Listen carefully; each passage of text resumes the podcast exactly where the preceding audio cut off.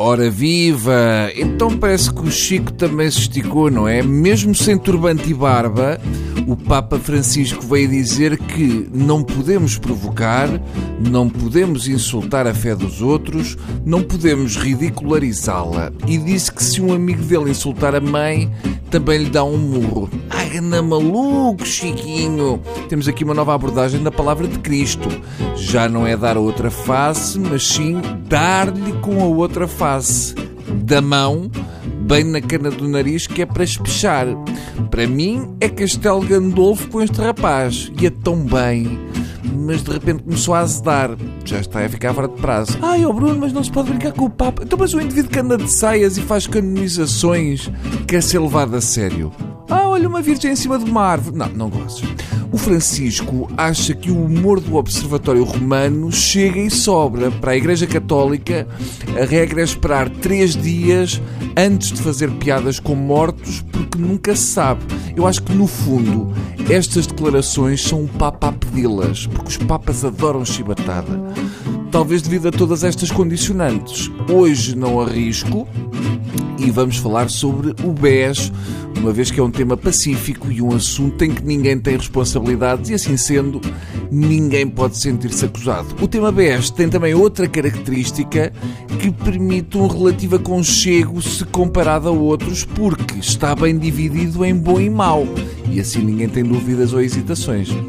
Eu vi o que foi possível e li quase tudo o que se escreveu é um claro exagero, sobre a audiência ao Commissaire Comte do BES e pelo que eu percebi, o Commissaire Comte era uma espécie de Amélie Poulain do Salgado.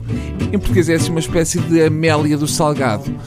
Machado de Lacroix entrava nas contas do BES e alterava alguma coisa de modo a trazer felicidade ao grupo e adiar as más notícias. Mas um dia as más notícias chegaram e diz o comissário, em bom português, que Salgado lhe terá dito para fugir para o estrangeiro. Parece-me que esta frase terá sido dita por muitos pais a filhos em Portugal ao longo dos últimos anos. Parece-me um conceito relativamente sábio de Salgado. Eu não sei se vale 14 milhões de euros, mas se foi de Borla, eu aproveitava. Quanto mais não seja por ser de Borla. Qual é o português que não gosta de uma Borla mais ainda sabendo que costumam ter que pagar milhões por aquilo. Quem é que não gostaria, em tempos, de dar uma voltinha num conselho de luxo do Salgado?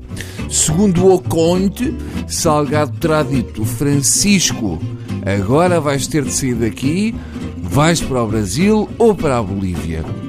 E terá acrescentado: Não tens problemas em passar férias com o professor Marcelo?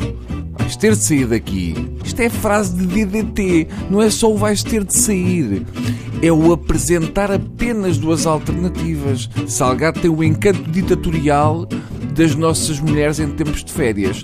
Do pouco que vi, que grande parte foi à porta fechada, não vai ele fugir mesmo, o contabiliste pareceu-me assim, sei lá, meio deslocado. Ou então era jet lag, ou provavelmente foi de tanto falsificar contas que deixou de saber às quantas anda. Machado da Cruz disse que vive na Suíça com a filha, dizem que é o melhor ar para os contabilistas, e diz que está desempregado. Não chega a ser um drama porque, com o que ele fazia, de certeza que arranja emprego num banco, mas não na Suíça. Portanto, ele que volte. Até amanhã.